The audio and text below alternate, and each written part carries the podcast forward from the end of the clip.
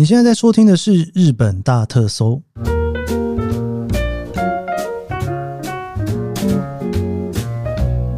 欢迎收听日本大特搜，我是 Kiss 研究生。今天是二零二三年令和五年的十月三十号，星期一。你知道我念这个十月三十号的时候啊，会内心有一种不小心抖动一下，因为呢，我有一个书稿，我之前有跟大家聊到说，就是接下来要处理一本书哦。然后这一个书稿的截止日期呢，就是明天的十月三十一号。我现在录音的时候是二十七号哦，就是上个星期五哦。我就一直在想说，到底我会不会最后能够如期的在十月三十一号把稿件给交出来呢？因为你知道，我常常在听朋友写书，大家都会说啊，反正就是可能会脱稿个一次两次哦。我就在想说，不行哎，因为你知道，我如果觉得可以脱稿的话。我一定又会到下一个脱稿日期的最后几天再来烦恼这件事情，所以我就在想说，到底明天我会不会把这本书稿完成呢？好了，大家可以拭目以待哦。我其实这本书呢，我一直在想它的题目，但是真的是想蛮久的，然后最后我才决定要朝这个方向去写哦，因为我想要写一个关于自己的一点点故事，但是呢，又是一些可能大家看了之后会觉得有趣的。资讯哦，就是不管你认不认识我，这本书可能对你来讲都是一本蛮有趣的书。我希望然后我期待用这种方式去呈现它。不过我们最后来看看好了。Anyway，如果明天没有交稿，不知道那个编辑会让我延到什么时候哈。好了，先不往这个方向去预测。今天我想跟大家稍微介绍一下，今天是十月的最后一天哈。怎么讲？因为我明天没有节目嘛。那今天十月三十号是这个月最后一集的节目。我这里有在想说，每个月的最后一集的节目，好像可以稍微来统整一些东西。我现在在那个 I G 跟脸书哈，我都有用 Portly 这一个软体去做了一个短连接。大家如果回到我 I G 的首页，应该可以看到那个短连接。我现在脸书的首页也是做这个短连接，就是你点进去之后呢，你会看到一些东西哦，包括呢上个礼拜我聊的歌单哦会在里面，然后会有优惠券，然后会有我的。这一个 podcast 的每一个播放的地方哦，就是你如果可以在 podcast 呃 Apple Podcast、Spotify 或 KKBox 听，然后也有我的网站哦跟社群，因为实在是越来越分散，所以我觉得设计一个这样子的一个小小的首页其实还蛮好的哦，大家可以点进去就可以看到说，你如果想要找我的不同的 content 会散落在什么地方，因为我还有部落格嘛，然后以前的创作者说的节目的一些连接我也都放在里面哦。所以，如果说你想要去看一些我这几年的作品，应该说从十年前开始的部落格到现在啦，你可以在那边找到所有的资讯。然后里面有一项呢，就是日本优惠券的这个部分哦，就是陆陆续续都有在增加。所以我今天想跟大家分享一下，就是我目前就是里面有三张优惠券给大家使用哈。我预计十一月应该还会再有个一到两个优惠券再加进来。对，因为我现在也有在谈一些其他的优惠券，我希望说。既然大家都在听我节目，我这边尽量帮大家争取一些可能会有优惠的一些优惠券在这里面了，就是 coupon 哈。那啊，所以如果说你可以直接开我的 profile 上面的日本相关优惠券的时候，你点进去你会发现现在里面有三张，我想跟大家稍微陆续聊一下。那第一个当然就比库卡梅拉哦，这个之前已经跟大家聊过了哈。比库卡梅拉的优惠券哦，基本上你会看到各个 KOL 都有这张优惠券了哈，所以我觉得对我来讲，我会觉得还蛮好玩的，就是诶。是不是我有张优惠券之后呢？就是有一种诶，日旅这一块里面，我好像也算是个小小的咖在这边，不知道算不算。总之呢，如果说你去比库卡梅拉买东西的话，我跟大家分享一下，像我们住在日本的人呢，我们通常都会去累积点数哦，比库卡梅拉的点数哦。但是如果你是从国外就是来玩，你没有办法累积这点数，但是你可以有一个 test free，就是免税的十趴。那这个免税的十趴基本上我就拿不到了哦，因为我自己没有办法符合免税的资格。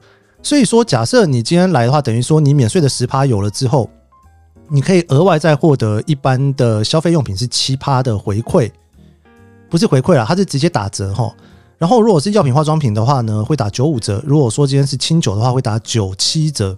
我自己觉得，如果你来比库卡梅拉，这个折扣无论如何要拿，因为呢，免税再加上个七趴的回馈，其实真的已经算是一个蛮好的地友了哈。所以我自己觉得说，无论如何都要用。那用的话呢，请大家记得就是用我的折扣嘛，我会拿到一点点的分润，不过就是一点点啦。你找到折价券，你就赶快打开我的 IG 左上角的那一个链接里面，我有把比库卡梅拉的折价券就整理在这里面。然后再来第二张折价券呢，这个是大丸百货的松坂屋百货。如果是在东京玩的话呢，基本上这张折价券呢有两个地方可以使用哦，一个是在东京车站的大丸百货。你如果去楼下逛一番街，逛完之后上来呢，你就可以顺便去逛了哦。那个大丸百货其实还蛮大间，非常好逛哦。那另外就是松坂屋百货哦，它在上野站那边有一家。那这个比较复杂的是呢，它要求你一定要出示整张的折价券哦。所以如果你要使用的话，你记得把我的那个点开，你要点出一整张来给他，就是你按下去之后，它会出现非常完整的折价券。基本上，你出这张折价券，就是除了免税之外，你会额外获得五趴的回馈啦。那这五趴的回馈呢，它是有一些小小的规定哦。第一个就是说，你要消费三千元以上，然后它不适用于国际精品馆、手表、实物、特价品等等的哈。这个你可以稍微看一下哈。那事实上，其实比库卡梅拉也有一些不适用的。我相信很多人用久了，现在也知道说，到底什么可以有折扣，什么不能有折扣。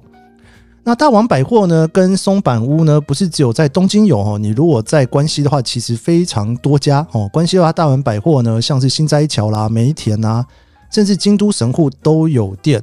那另外的话，还有就是札幌跟下关店哦。那松坂屋除了上野之外，还有名古屋店跟静冈店。所以，如果说假设你今天会去逛这些百货公司的话哦，别忘了，就是我这边有一张折价券，你可以使用，然后可以打额外的五 percent 的折扣。好，再来第三张券呢？你可以看到的呢，这一个是 Victoria 哈。那 Victoria 它其实是一家体育用品店啦。那这体育用品店里面呢，最有名的，大家可能会知道的，就是它有卖一些高尔夫球的用品。所以如果说你想要来日本找一些高尔夫球用品的话，你就可以去看一下这张店哈。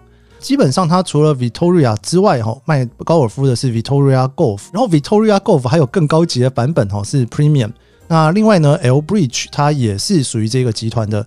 使用的话一样，你如果去那边，你除了十 percent 的免税之外，可以额外获得五 percent 的折扣哦。所以，呃，这几张券都欢迎大家，如果来日本的话，可以去使用，因为你会有额外的折扣，真的是不拿白不拿了。好的，我们今天就是跟大家介绍这三个地方，还有就是你可以去看一下哦，就是你在 IG 的首页的 profile 或是脸书，你都可以找到，就是。我把所有我有在做内容的地方全部都整理在这边哦，你可以一次把它全部看完。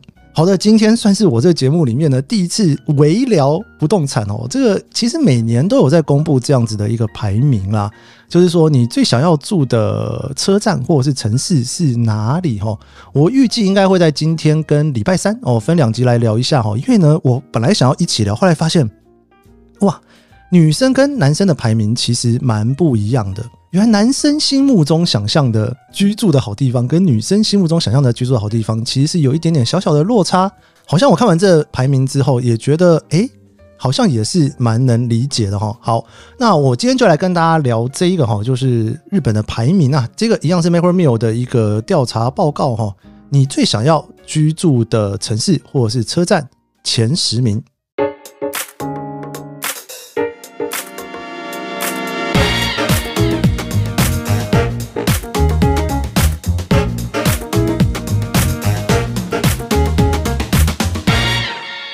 这份报告啊，我觉得非常有趣的地方是呢，它其实把二零一八年六月跟二零二三年七月这五年之间做了一个比较。二零一八年六月应该算是疫情前大家很疯狂的一个时候，不知道大家二零一八年一年来了东京多少次呢？那现在这个二零二三年的七月啊，其实已经算是疫情结束还蛮稳定的一个状态哦。所以这五年的数据呢，我觉得。应该是要有一些改变。那实际上呢，它真的哦也有一些就是排名上上下下的地方。我稍微说一下这一个排名的概念哦，因为你知道五年前基本上还没有所谓的远端工作，所以大家在做选择的时候，你理想的居住城市或者是理想的车站，当然应该就会某种程度上面考量你工作的地点。我一定会考量这件事情哦，所以在最新的调查里面呢，他就多问了这一个问题，就是问他们说，诶，有没有人是在远距工作的？这个在二零一八年根本没有人会去想到要问这一个问题，但在二零二三年好像是一个很理所当然要问出来的问题。那这里面的回答，在二零二三年的时候呢，除了没工作、学生，还有全职的家庭主妇、家庭主夫工作这些之外呢，这个调查里面还出现了另外一个选项，叫做在家工作或者是远距工作。这个数量的比例其实有点超乎我想象中的高诶、诶，二零二三年的七月，我跟大家分享一下这个数字哈，二零二三年的七月居然有三十一 percent 的男生跟十九 percent 的女生，他选择在家工作。哇！我现在脑中在想的这在家工作，其实应该原本是两种人，一个是原本你要进公司上班的人，那现在因为疫情之后呢，你可以选择在家工作。但我自己在日本跟一些朋友相处的经验，我觉得还有另外一种人是一个大家可能忽略掉的哈，就是他可能原本是在做家庭主夫、家庭主妇，又或者是说呢，他原本的工作呢是比较弹性的打工仔哦。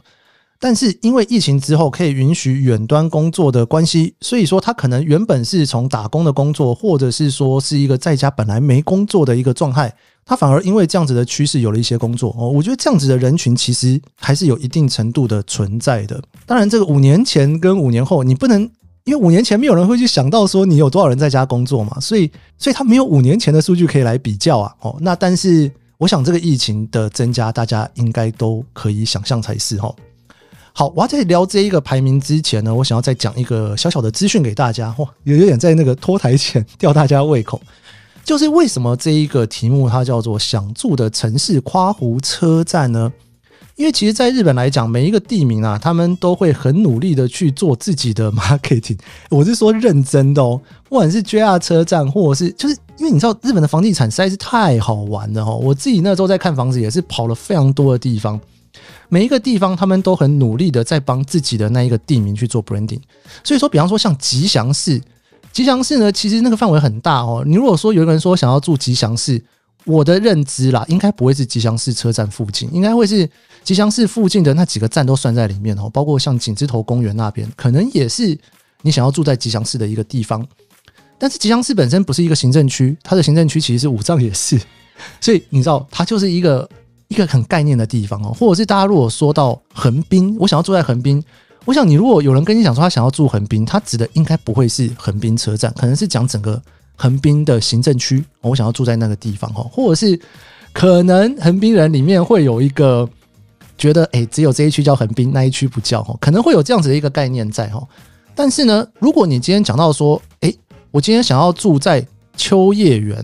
那我觉得秋叶原应该就是指秋叶原车站了哦，因为秋叶原其实附近就走路走得到的地方就有蛮多车站的，所以说如果说你真的想要住千代田区，你就讲千代田区，你就不会讲秋叶原了吗？你可能所以秋叶原这个词，你如果听到说我想住秋叶原，理论上我认为它描述的就应该是那一个车站，所以我们今天在聊的这一个排名里面呢，其实非常混乱的 那一个地名呢。可能是在指那一个区域，可能是在指那一个车站，可能是在指那一个区吧，行政区嘛。好，我们来看男生的前十名哦。前十名之前呢，我先来看一下掉出去的十一名到十五名。第十一名呢是木黑哦，这个木黑呢在二零一八年的时候曾经是第七名哦，现在掉到了第十一名哦。木黑这个地方我觉得是没有话说了哦，因为那个整个居住的品质非常好。而且呢，又有一些非常有名的名车站哦，像那个自由之丘啦、中目黑啊，这个都太有名了哈。所以我觉得这边在指的目黑，应该我脑中想象应该不是目黑车站，应该是目黑区。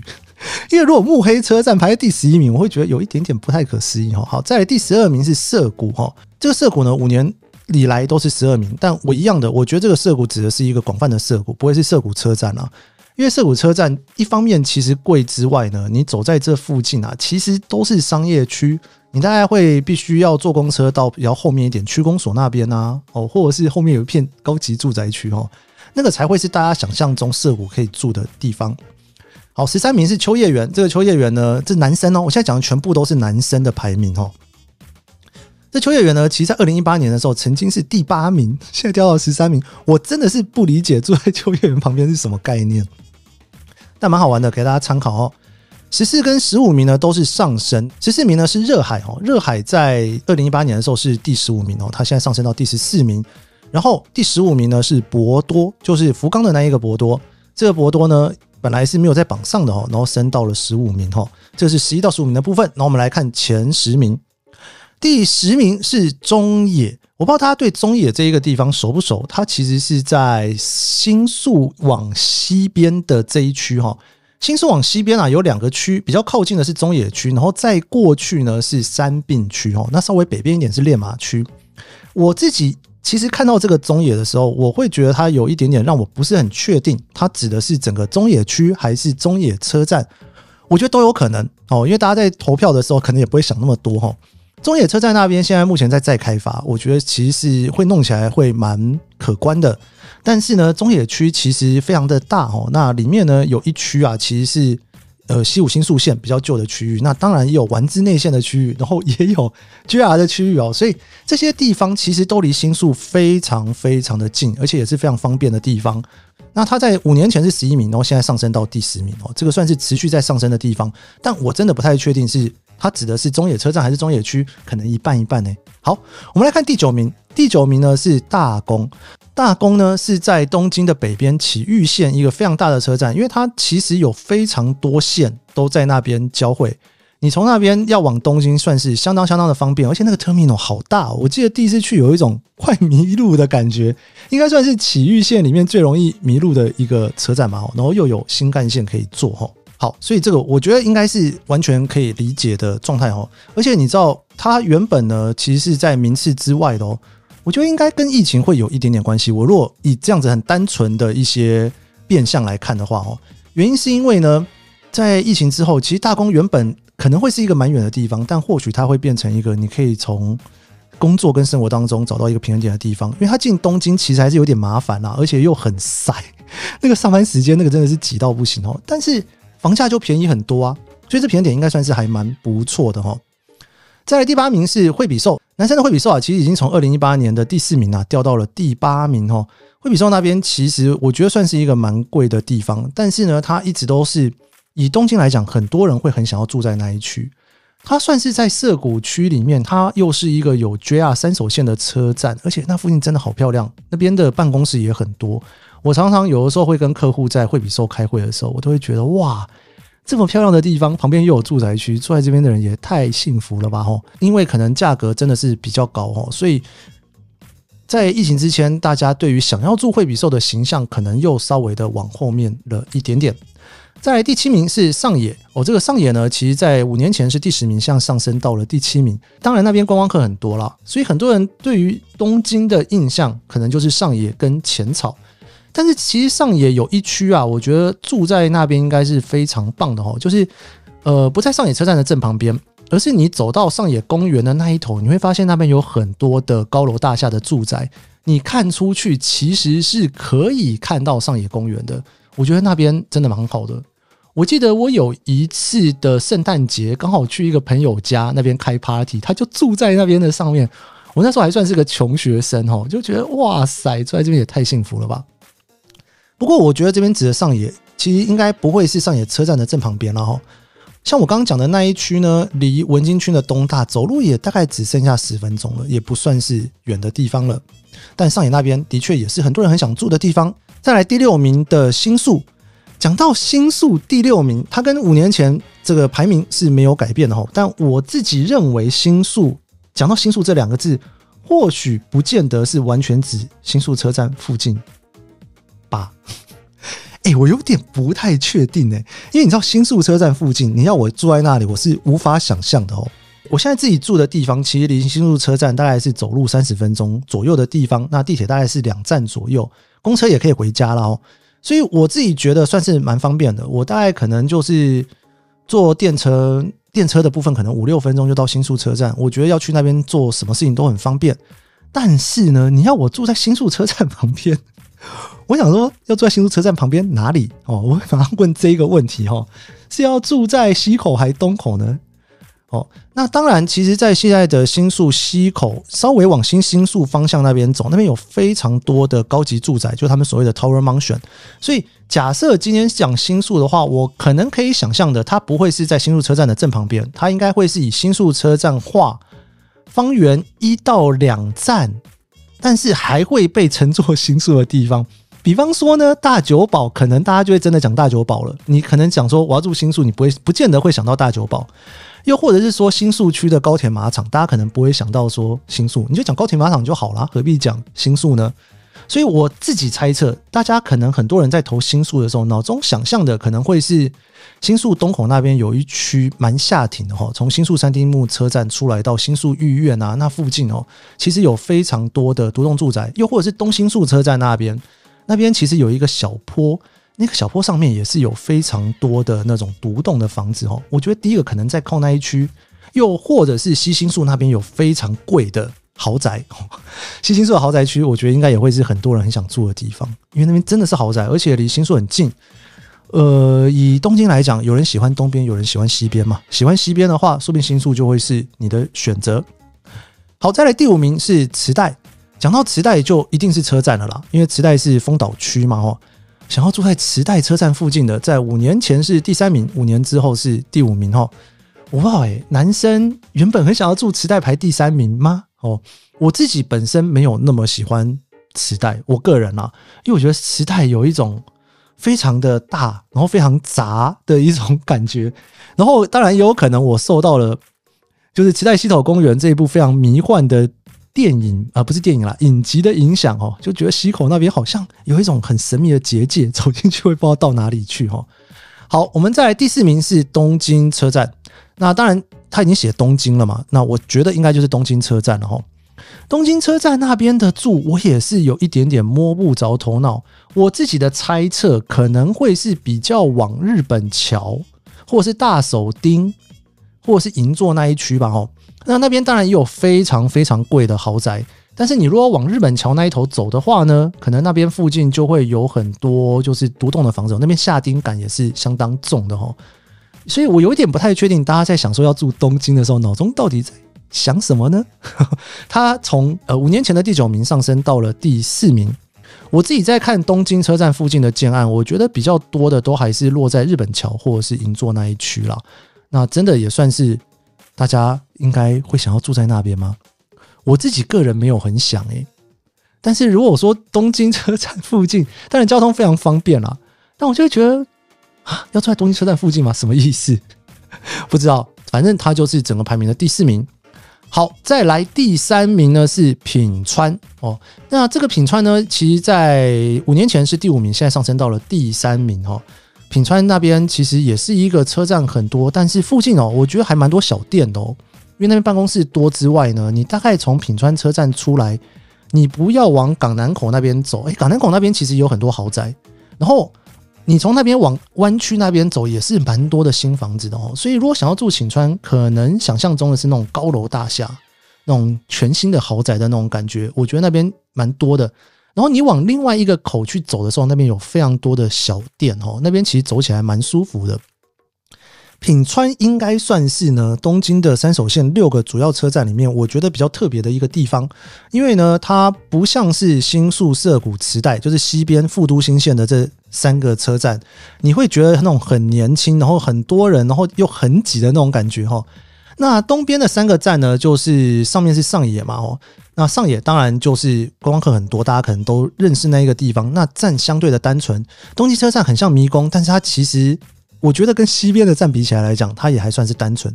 品川真的是单纯很多，而且又有新干线，所以东边的这三个站，你看哈，我们这次的排名里面哈，这个前十五名里面呢，西边的三个站涩谷、新宿跟池袋都在榜上，但是东边的三个站啊，品川、东京跟上野，其实排名都在西边的三个站还要再往前一点点，所以大家对于想住的地方的那种 fantasy，我觉得还是有点不太一样的哈。